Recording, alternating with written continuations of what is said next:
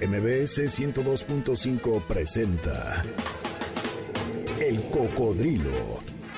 Experiencias históricas, callejeras, urbanas y sonoras por la ciudad. ¿Qué tal? ¿Cómo están? Bienvenidos, muy buenas tardes. Gracias por estarnos acompañando en este sábado 18 de julio, el año es el 2020. Son las 7 de la tarde en este sabadito y qué les parece si van tomando su asiento, si nos acompañan a recorrer uno de los palacios más legendarios, más históricos y que esta semana ha dado muchas noticias de las que vamos a platicar más adelante. Me refiero al antiguo palacio de Axayacatl. Eh, ¿Dónde está? ¿Cuál es su historia? Esto es lo que vamos a conocer. Y la música, estrenamos disco y suena así.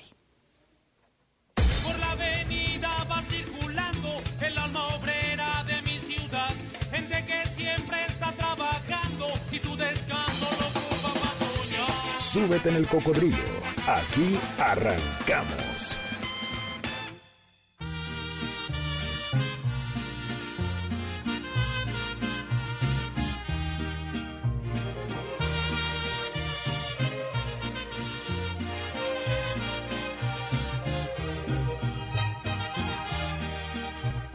Traigo un amor y lo traigo tan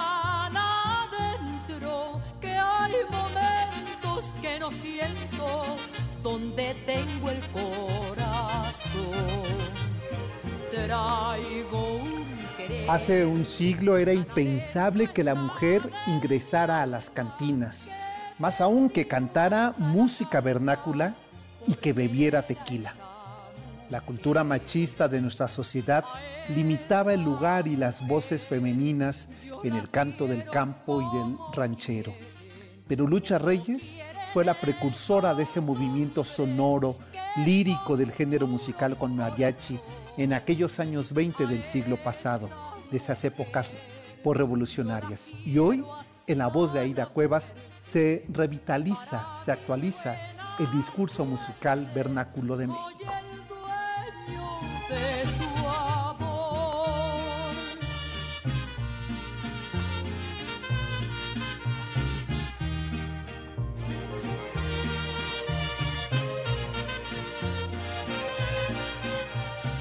A Lucha Reyes, a esta mujer adelantada, con determinación y enorme talento, se le debe la apertura y el derecho de cantar, el derecho y la posibilidad de alzar la voz para expresar los sentimientos comunes, el despecho, el dolor, las pasiones y por supuesto el amor.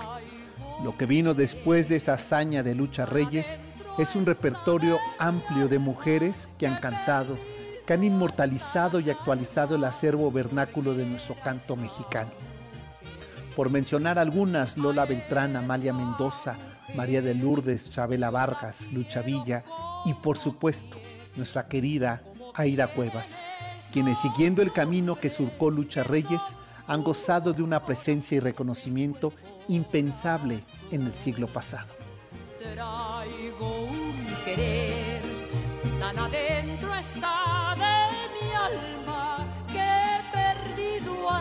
La calma por querer a esa mujer. A esa Antología de la música ranchera volumen 1 es el título de la nueva producción discográfica de Aida Cuevas, donde rinde homenaje a esta mujer precursora del género ranchero femenino, Lucha Reyes, a la vez que actualiza, que mantiene vivo el acervo y la memoria sentimental del campo y del corazón mexicano. Temas como este que estamos escuchando, Traigo un amor, El Herradero, Mujer Ladina, Ay Jalisco, no te rajes, y por supuesto el gran éxito internacional de Las Reyes, Por un amor.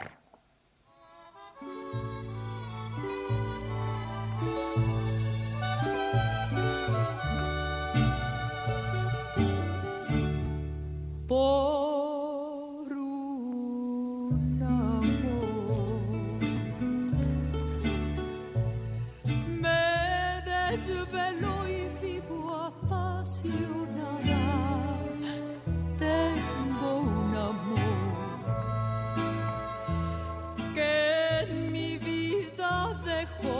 para siempre amargo dolor. Pobre de mí. El repertorio elegido por Aida Cuevas para este primer volumen nos permite trazar una geografía sonora que retrata sentimientos, que ubica épocas, que nos permite ver escenarios entre revoluciones, entre cananas, entre cantinas, entre vida campirana, despedidas y amores. Es decir, que Aida Cuevas recrea y refrenda el valor histórico del género vernáculo que le dio a México identidad, que le dio a México presencia y personalidad, no solo en nuestro país, sino fuera del territorio, donde Lucha Reyes alzó la voz para cantar los escenarios y las emociones del mexicano.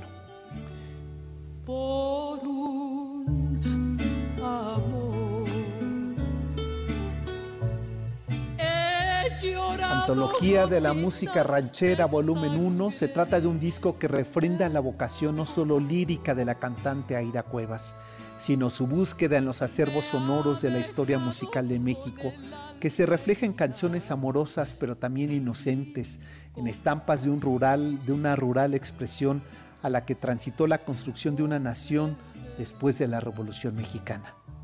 Aquí está la propuesta musical antología de la música ranchera en la voz del género vernáculo que podemos presumir nuestra, de nuestros tiempos. Aida Cuevas, aquí está su nuevo disco que vamos esta noche a hacer sonar en esta rocola eh, con su nueva producción Antología de la música ranchera. Aida Cuevas esta noche nos acompaña a recorrer las calles del centro. Es Aida Cuevas en el Cocodrilo.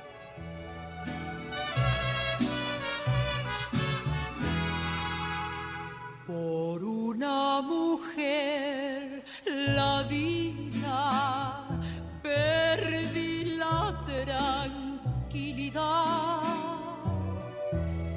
ella me clavó una espina que no me puedo arrancar como no tenía conciencia y era una mala mujer.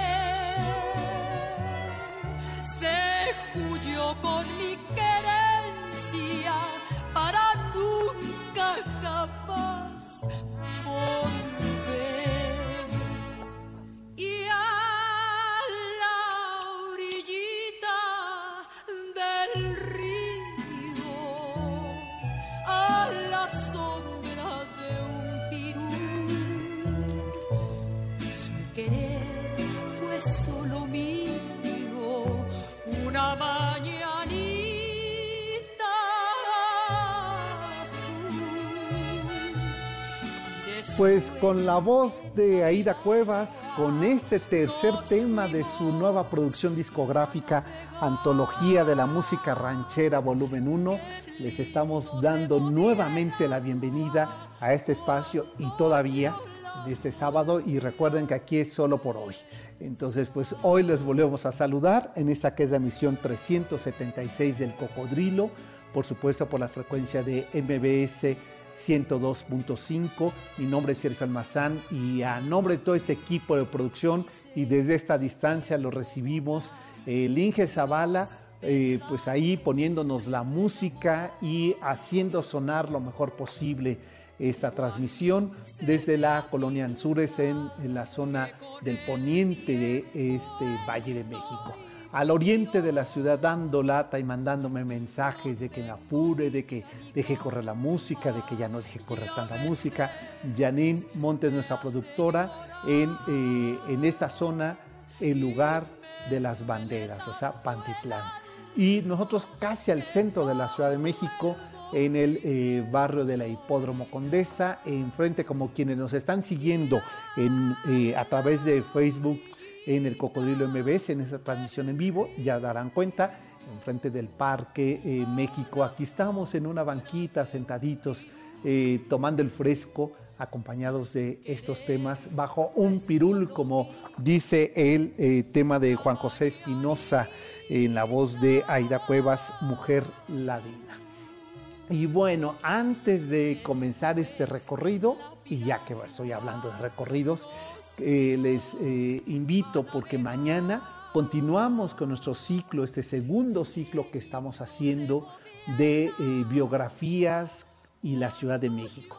La biografía que mañana nos toca es la de Antonio María de Bucareli y Ursúa, el 46 virrey de la Nueva España, el siglo XVIII eh, ¿Por qué es tan importante Bucareli para la historia de la Ciudad de México? Pues ya de eso vamos a platicar mañana y vamos a recorrer desde el Canal de la Viga en esos paseos que eh, se dan en eh, lanchas y trajineras, pues también a pie por el Paseo de Bucareli.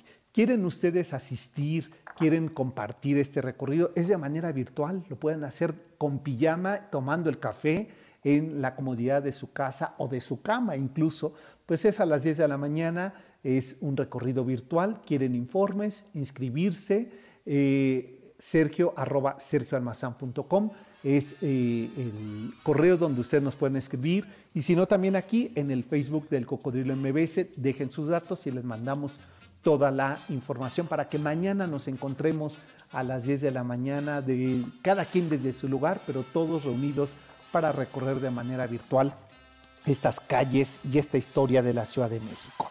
Pues eh, y ya que estamos hablando de calles y de historia de la ciudad, eh, en días pasados, eh, seguramente ustedes, seguidores del cocodrilo, escucharon, leyeron, vieron en, la, en, los diferentes medios de comunicación una noticia que nos vuelve la Ciudad de México a sorprender con algo que constantemente me refiero al decir que la historia de México, como la historia del mundo, no está acabada.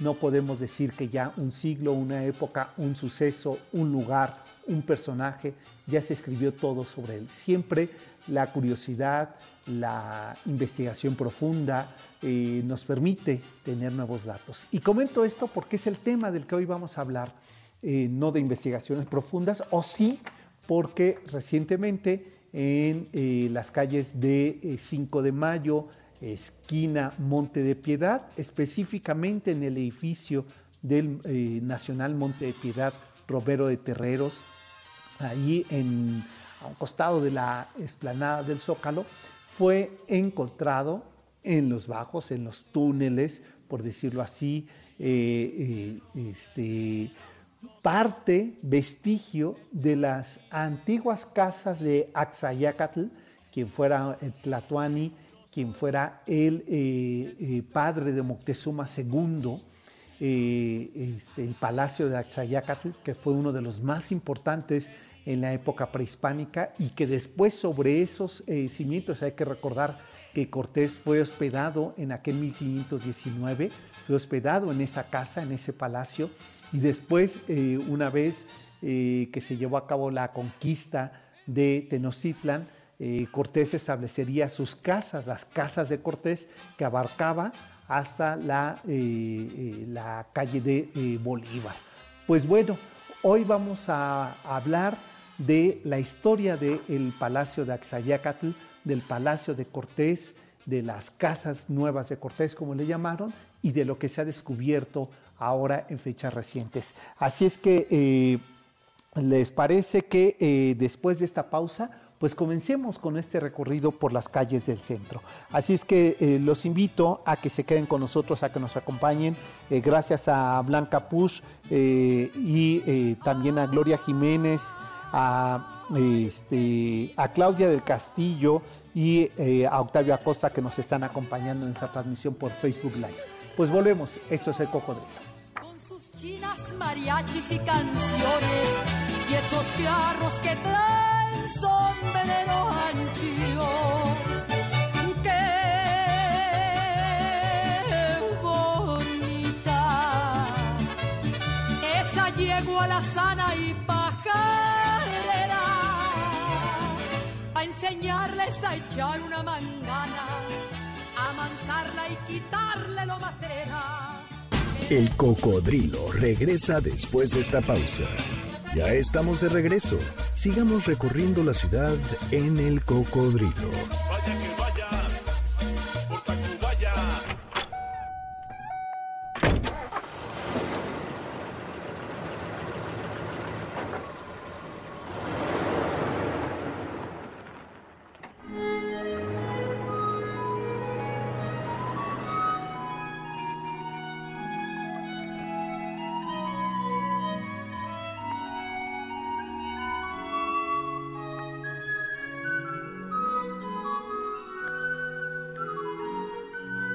Estamos de regreso y vámonos, si les parece, ahora aquí subidos en nuestro cocodrilo hasta la Plaza Mayor y vamos específicamente al poniente de la Plaza Mayor, porque aquí hay un edificio portentoso surgido en el siglo XVIII que alberga una historia milenaria. 500 años atrás y un poco más eh, se encuentran en sus cimientos. Aquí su historia.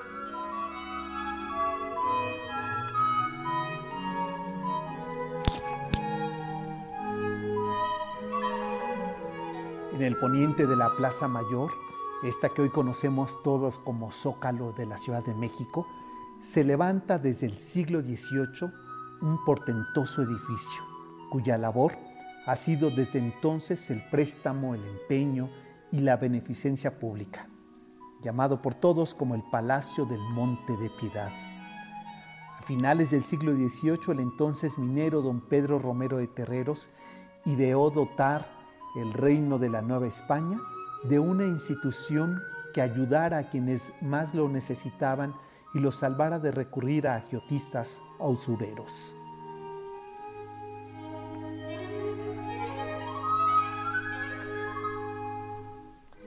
La idea inicial de este proyecto era instaurar un monte de piedad parecido al que existía desde principios del siglo XVII en Madrid, en donde te daban dinero a cambio de una prenda. Romero de Terreros pretendía que el establecimiento sirviera también para hacer sufragios de las almas del purgatorio. Entonces, su función de piedad y beneficencia quedaría redonda. Prestar dinero a través de objetos y objetos que no se recuperaban, poderlos donar para una obra de bien común.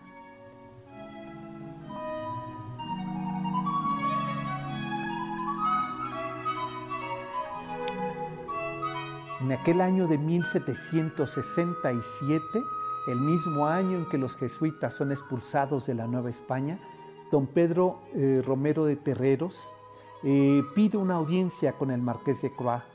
La intención, además de comunicarle su propósito de aprovechar esos eh, terrenos que todavía existían de, las antiguas casas de Cortés, que sus descendientes habían ido fraccionando y vendiendo, eh, dotar de un capital de 300 mil pesos para levantar ahí una fundación, la Fundación de Montepío, una fundación que contribuyera a mejorar la situación económica y social de muchos de los que se encontraban desprovistos en la Nueva España.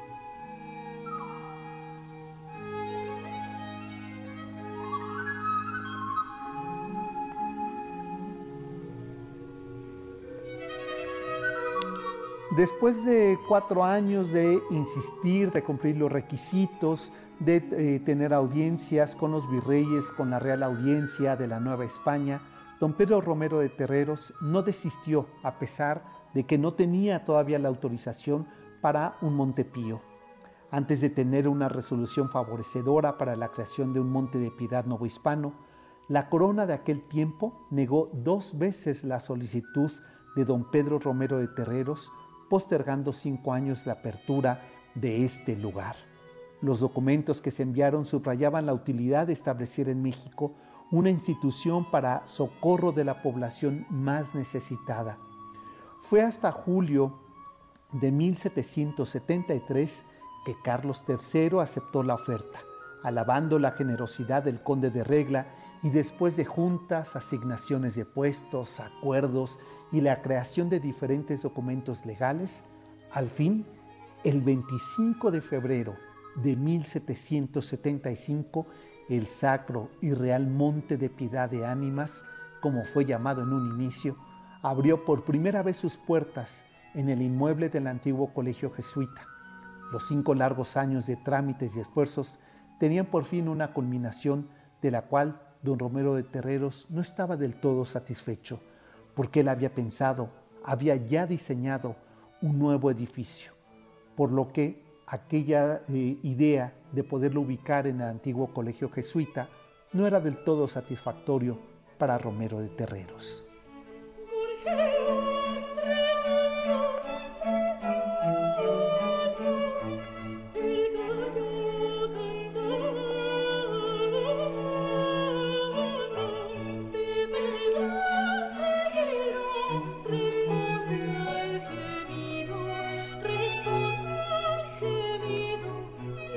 Finalmente, como siempre ocurre, deben de aparecer casi actos milagrosos, porque ocurrió que en 1777 llegó un hombre eh, eh, cuya cédula aparecía con el título de Francisco Caravantes. Se acercó ahí al Monte de Piedad, que estaba al interior del colegio jesuita, y eh, extrajo una pequeña manta de seda, de las cuales abrió ahí y empeñó unos diamantes. Y ese hecho permitió a don Romero de Terreros darlos como garantías para que le fuera autorizado por el eh, virrey de Bucareli la realización de un edificio propio para la actividad del Monte Pío. Tras algunos meses de eh, llevar a cabo eh, diferentes audiencias, finalmente le fue otorgado el predio que hoy conocemos, que eran las antiguas casas de Cortés, para que ahí alzara el edificio del Nacional Monte de Piedad.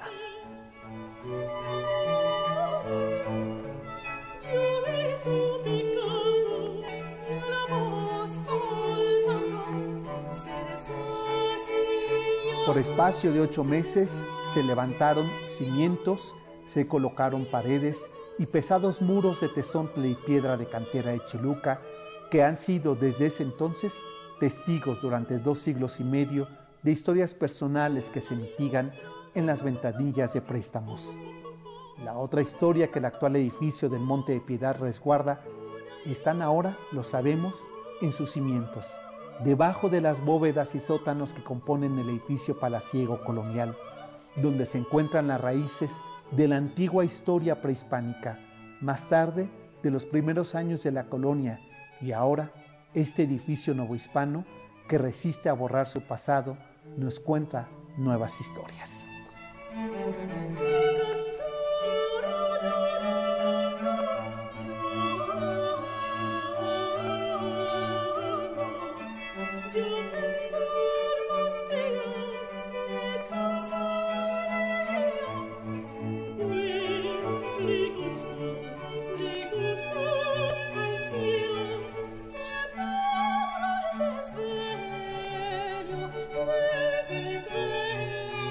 Pero, ¿qué pasó en ese lugar que eh, recientemente se ha eh, comentado en la prensa eh, gracias a unas excavaciones, gracias a la intervención de arqueólogos y antropólogos del Instituto Nacional de Antropología, que han dado con vestigios significativamente importantes para poder reelaborar parte de ese mapa, de esa ruta de la ciudad eh, sagrada de eh, Tenochtitlan.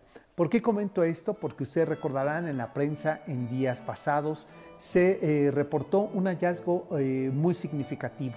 En los cimientos del edificio actual del Monte de Piedad se han encontrado restos de lo que fueran los muros del antiguo palacio de Axayacatl, una construcción que más o menos es de 1470 y que después serviría en 1519 como el espacio donde eh, Moctezuma II eh, albergó, dio hospedaje a Cortés y sus huestes. Y que ahí mismo, en ese edificio, en, la, eh, en el frontispicio, en la, en la, parte superior del edificio del palacio de, de su padre Axayacatl, Moctezuma II había sido prisionero y también ahí en aquel eh, eh, julio de 1520, es decir, hace 500 años, fue herido de muerte tras eh, la batalla de la matanza de Tenochtitlan. posteriormente, tras la muerte de Moctezuma II, en esos mismos lugares donde había nacido medio centenar atrás, el propio Moctezuma este, Ahí mismo sería eh, hecho en 1524 la firma del primer ayuntamiento de la Nueva España. Ahí mismo Hernán Cortés, eh, junto con eh, este, Alonso García Bravo, trazó el diseño de la nueva ciudad, la ciudad novohispana, la ciudad de, de México Tenochtitlan, en aquellos años de 1521 a 1525. Ahí mismo Hernán Cortés recibiría la, el orden del marquesado, de hecho se llamó la Casa del Marqués o Marquesado de, de Oaxaca. ahí mismo en ese predio mandó ampliar los solares y ahí mismo tendría como, como parte de su formación educativa al hijo que había tenido con Malintzin, a Martín Cortés Malinche.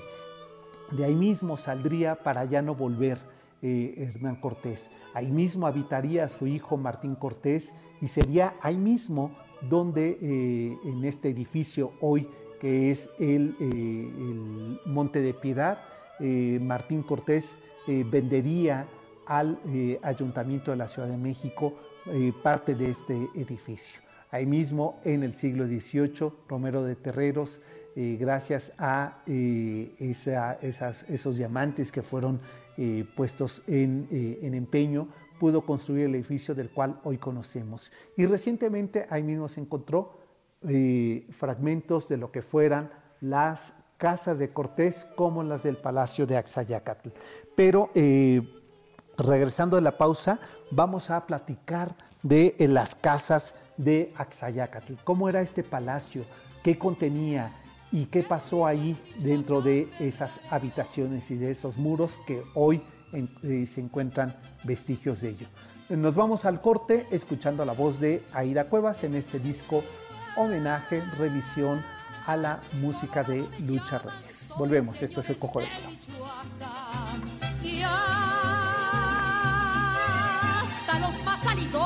al mirarme mustio se va. Cuajo una silla que es de cuero, plata y marfil. Y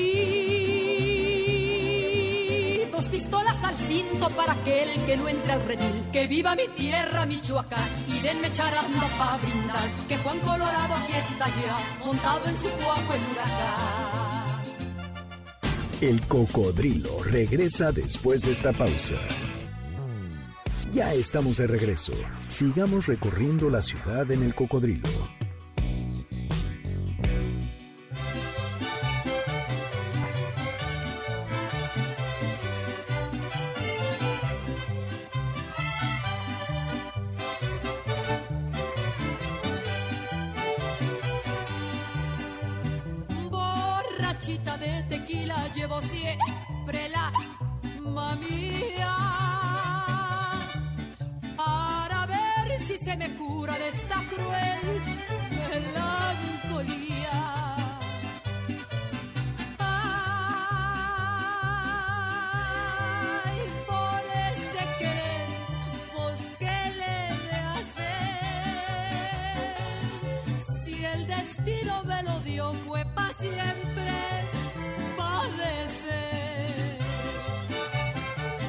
Es la voz de Aida Cuevas en esta su nueva producción, Antología de Música eh, Ranchera, volumen 1, y este tema que también, por supuesto, hizo éxito, Lucha Reyes, La Tequilera. Un poco más, por favor, Inge Zavala.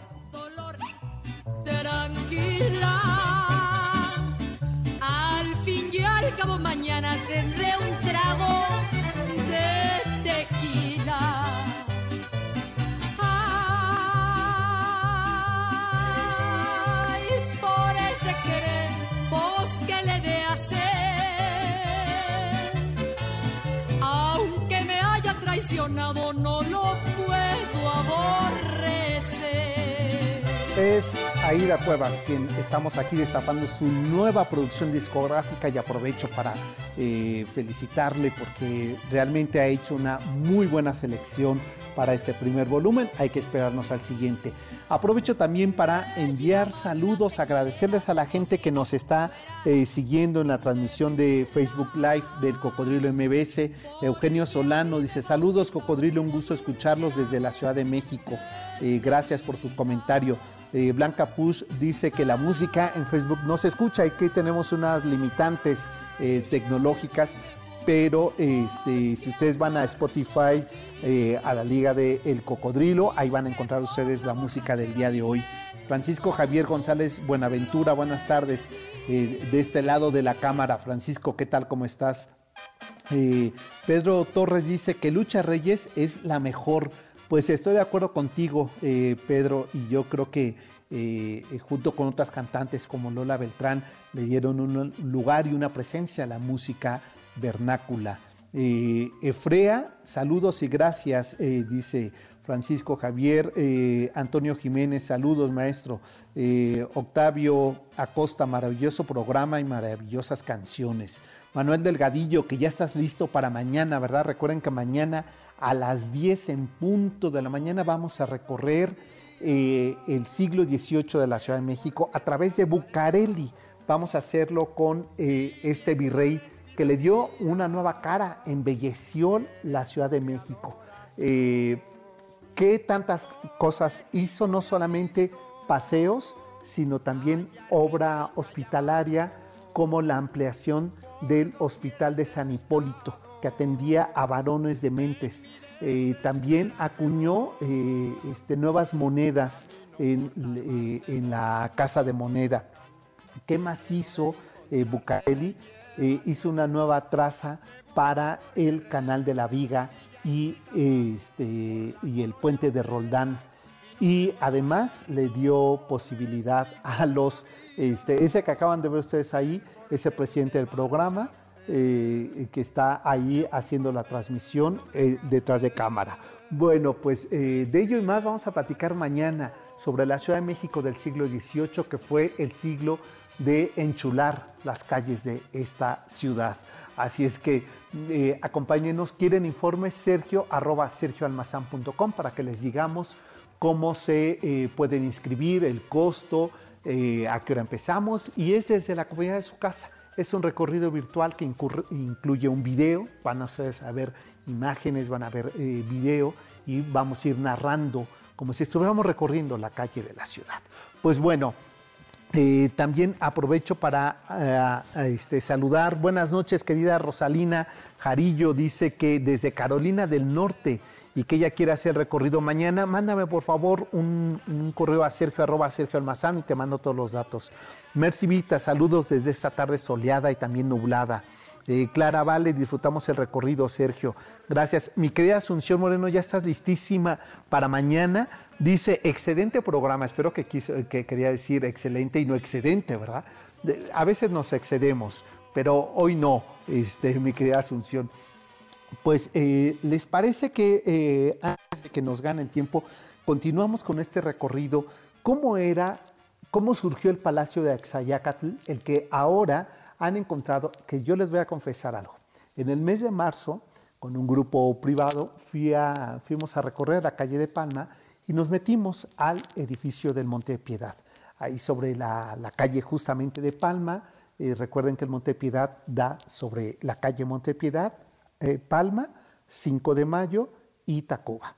Bueno, pues este, estábamos recorriendo la calle de Palma y nos metimos al Monte Piedad y les dije, vamos a ver si nos permiten ver el domo que eh, realizó recientemente eh, este, el artista Vicente Rojo para el patio donde se suponía que era parte del solar de las casas de Cortés. Bueno, finalmente este, pues nos marearon, nos querían ahí vender algunas alhajas, etcétera, pero cuando le dimos la vuelta al edificio, había una zona que estaba cerrada, como si estuvieran excavando. Entonces nos dice la guía de Monte Piedad, esto fue en febrero, ay, déjenme ver si tenemos oportunidades, que había ahorita un grupo que venían de Lina, que no sé qué, porque, este, bueno, les adelantamos algo, es que han encontrado sobre las viejas casas de Cortés alguna parte de los cimientos. Entonces yo expresé, no, seguro no eran los cimientos de la casa de Cortés, sino de Axayacatl. Dijo, no, eso es imposible. Y hoy descubrimos que era así, que estaba ahí ya desde febrero. Quiere decir que han seguido trabajando y que eh, descubrir y eh, alzar piedras es eh, también hacer un trabajo minucioso de lo que se van encontrando.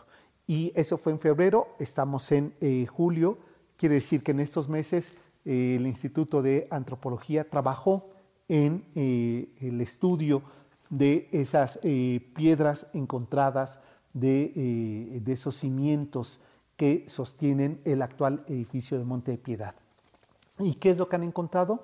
Eh, parte de los muros del palacio de Axayacatl, el padre de Moctezuma II, y también eh, distribuciones, dicen, eh, este, de las casas de Cortés.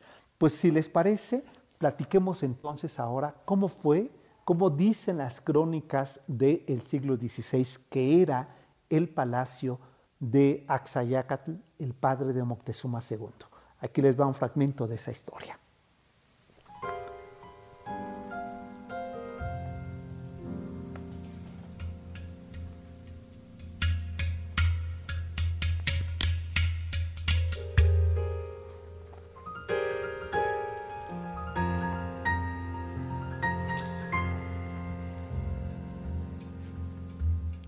Originalmente la calle de Monte de Piedad se llamó Dele Pedradillo por haber sido una de las primeras calles en épocas novohispanas con adoquinado de piedra, donde estuvo ubicada la Casa Real del Marquesado de Oaxaca, es decir, las casas de Cortés.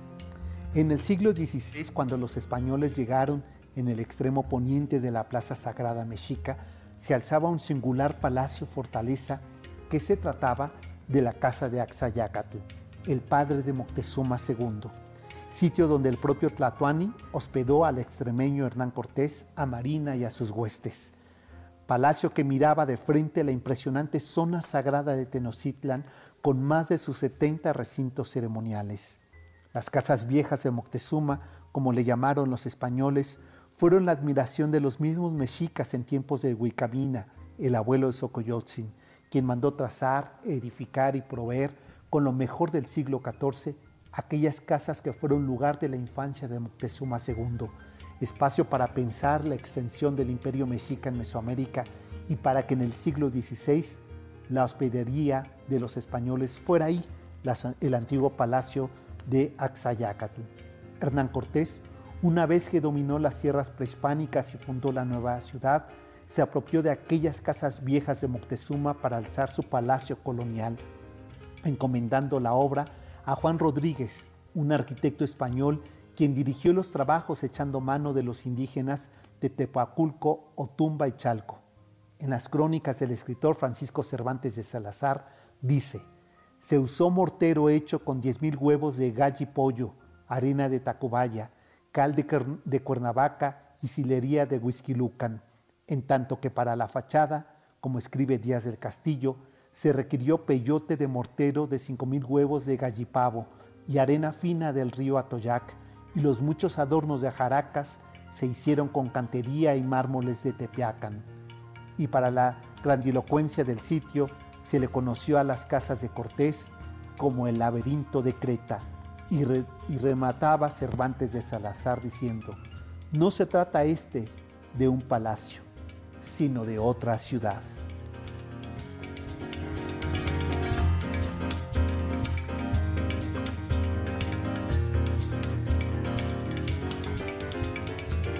Memorioso pasado que guarda el recuerdo de aquel julio de 1520 en que el Tlatoani mexica Moctezuma II fue herido por una piedra cuando intentó calmar los ánimos de su gente parado desde el pretil del palacio de Axayacatl, sitio donde se atestiguó la firma del acta del primer ayuntamiento de la Ciudad de México en 1524 por parte de Hernán Cortés, espacio donde fue morada del conquistador y sus huestes. En las entrañas de este edificio Está el pasado ahora ante nuestros ojos. Varios virreyes, la Inquisición, sitio de conspiradores, motines, incendios, hasta el actual domo del artista Vicente Rojo, historias que atestiguan sus muros, sus ventanales, como ojos del pasado, diría el cronista Guillermo Tobar y Teresa en su libro Ciudad de Palacios. Estamos ante una de las construcciones más importantes de nuestro pasado y nuestro presente llamado Nacional Monte de Piedad, Casa Matriz.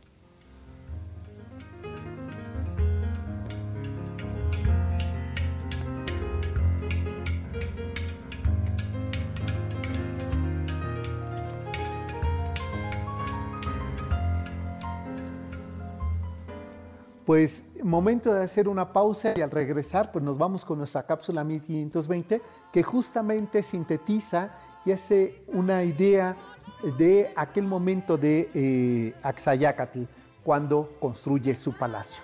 Nos vamos con la voz de Aida Cuevas y volvemos. Esto es El Cocodrilo. Yo soy Sergio Mazán, MBS Noticias.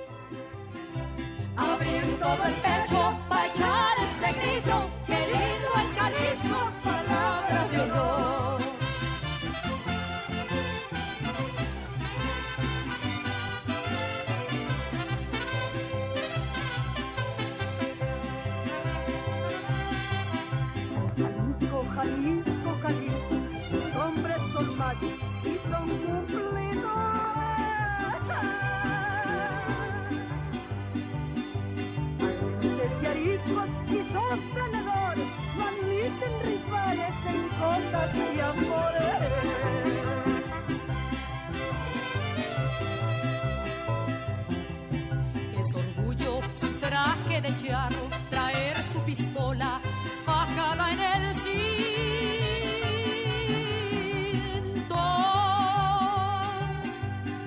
Tener su guitarra, echar mucho tipo y a los que presumen quitarles el hipo. El cocodrilo regresa después de esta pausa. Ya estamos de regreso.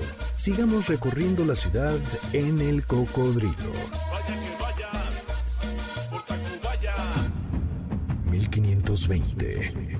La resistencia. Hace 500 años que el imperio mexica, el más importante de Mesoamérica, resistió la conquista de los españoles. 1520. El año de la resistencia. El Tlatoani Axayacatl fue el más joven de los dirigentes mexicas y es considerado de los emperadores guerreros que más batallas realizó para expandir el poderoso dominio más allá de Tenochtitlan, razón que explica la construcción de su palacio como una fortaleza. Axayacatl significa el de la máscara de agua y hace referencia al esfuerzo en el momento de combate. Se trata de uno de los tlatoanis mexicas más guerreros, más poderosos y jóvenes que ascendieron al trono de Tenochtitlan, donde expandió su fuerza militar y política dominando a los tlatelolcas, aunque también sufrió su derrota ante el imperio tarasco en Michoacán. Contaba con 19 años al momento de ser nombrado Tlatoani de Tenochtitlan. A diferencia de sus antecesores, curtidos en el gobierno y la guerra al momento de su ascenso, Axayacatl era un joven sin mayor experiencia, pero los electores consideraron que tenía una gran potencia para ejercer liderazgo, además de ser nieto de Escoatl.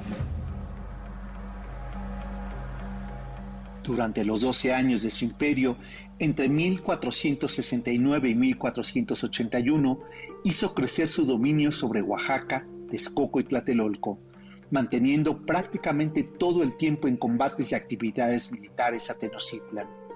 Construyó grandes obras para guerreros, sacerdotes y de uso de gobierno, ubicando al poniente de esta zona sagrada su palacio, como una inmensa fortaleza. El palacio de Axayacatl fue el más importante de los edificios imperiales de la época mexica. Sus enormes patios, alturas y espacios se hizo de los sitios más impresionantes que miraban la plaza y las dos grandes pirámides al oriente, dedicadas a Tlaloc y Huitzilopochtli, sus deidades máximas. En ese mismo sitio, en el interior del palacio, murió en 1481 tras ser herido en una pierna en las batallas en Michoacán con los tarascos. Allí, en las habitaciones del palacio de Axayacatl, nació Moctezuma II, y ahí mismo fue prisionero y murió en 1520 tras ser herido en la toma de Tenochtitlan frente a los españoles. El palacio de Axayacatl marcó la forma edificadora y simbólica de los palacios y recintos de poder de los tlatoanis en Tenochtitlan, y tras su caída, convertido en las casas de Cortés y sitio que atestiguó el primer ayuntamiento de la Nueva España. 500 años más tarde, brota de entre sus cimientos la historia de piedras memoriosas que nos recuerdan el pasado prehispánico del que somos origen.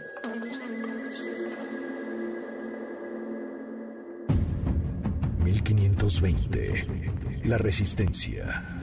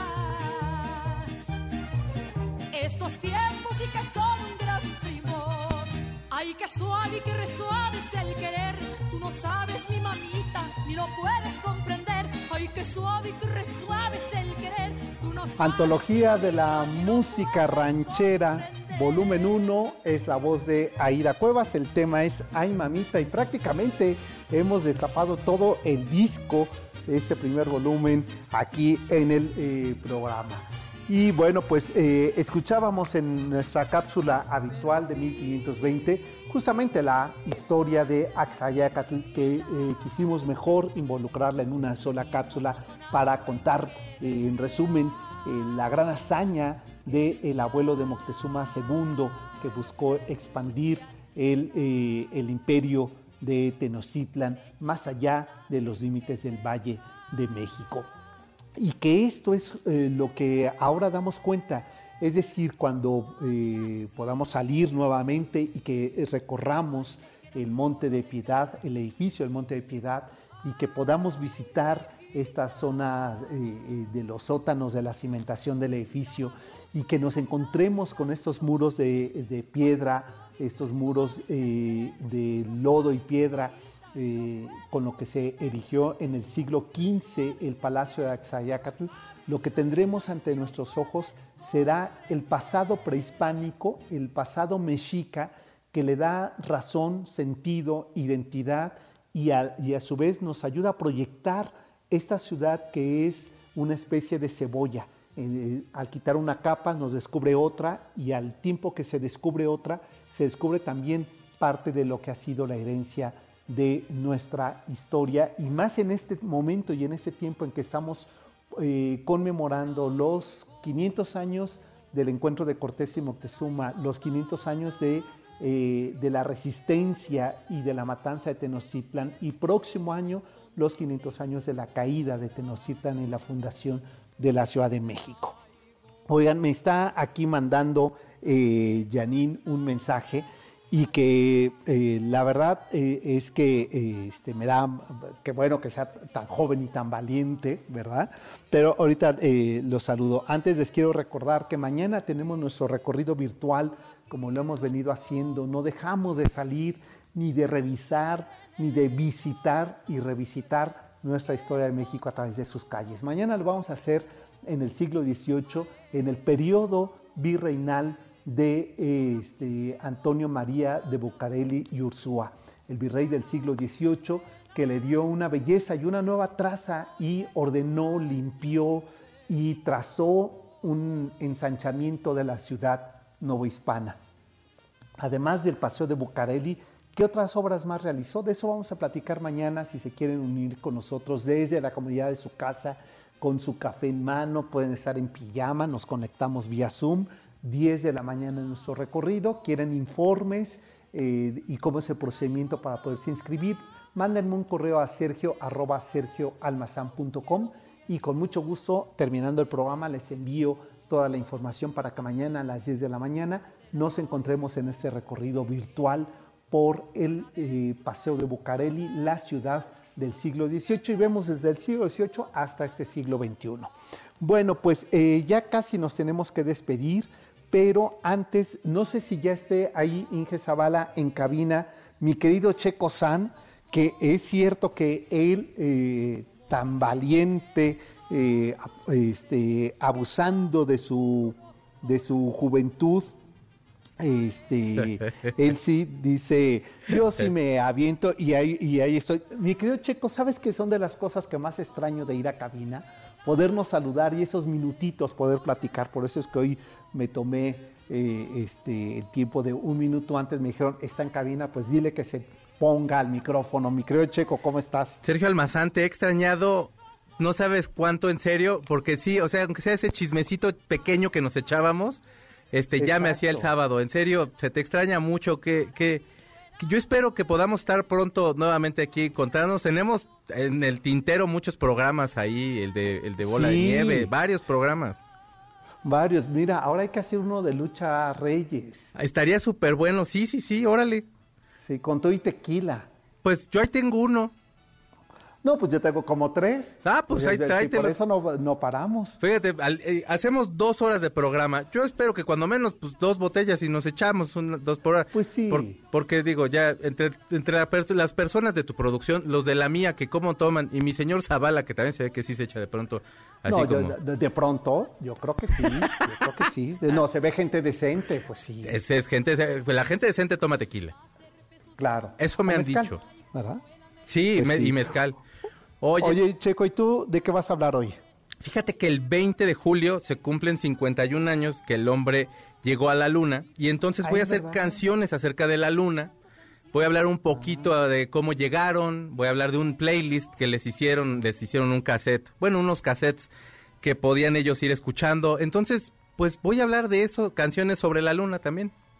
Mira, ah, muy bien. Eh, Odisea del espacio, ¿no? Por ejemplo.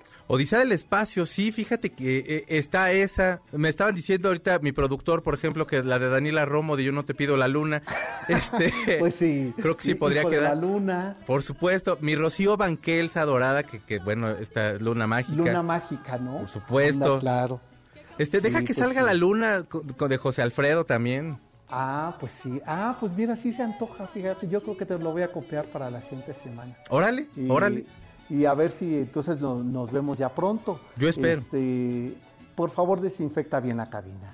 Ya aquí traigo este, todo. No quiero sustos. Ya aquí ah, traigo todo, no te preocupes. Traigo todo, traigo, hasta, traigo hasta una persona, hasta Gustavo, que es el productor, lo voy a poner ahorita aquí a que trapee, haga todo. Eh, me parece bien. Pues eh, te dejamos entonces, mi querido Checo San, los micrófonos, la cabina toda tuya, para que nos lleves a la luna. Ahora sí. Perfecto. Te mando un abrazo súper fuerte. Otro para ti, mi querido Checo. Quédense con Checo San. Muchas gracias por habernos acompañado y nos encontramos el próximo sábado en punto de las 7 de la noche. Hasta entonces. Para llevarla a bailar al cuartel.